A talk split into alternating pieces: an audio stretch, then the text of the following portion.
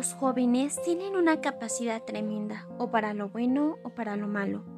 Dios tanto como Satanás sabe esto. Ambos están en una fuerte competencia buscando la lealtad y las vidas de los jóvenes. El que gana se lleva todo.